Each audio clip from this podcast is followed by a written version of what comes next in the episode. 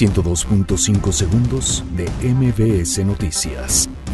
Andrés Manuel López Obrador afirma que es necesario el apoyo de Fuerzas Armadas para garantizar la seguridad del país. La Secretaría de Seguridad Ciudadana despliega operativo para garantizar el reparto de combustible en estaciones. Autoridades estatales advierten automovilistas sobre riesgos de almacenar gasolina en garrafones. El Senado de la República celebra consenso para que Guardia Nacional sea civil. La Junta de Coordinación Política acuerda para este lunes y martes comparecencia de los 27 aspirantes a fiscal general. La Secretaría de Relaciones Exteriores advierte a embajadores y cónsules sobre sus nuevas responsabilidades.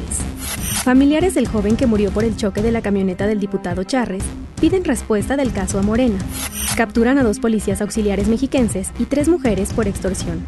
La agencia Global Ratings afirma que el cierre de gobierno en Estados Unidos podría costar más que el muro fronterizo.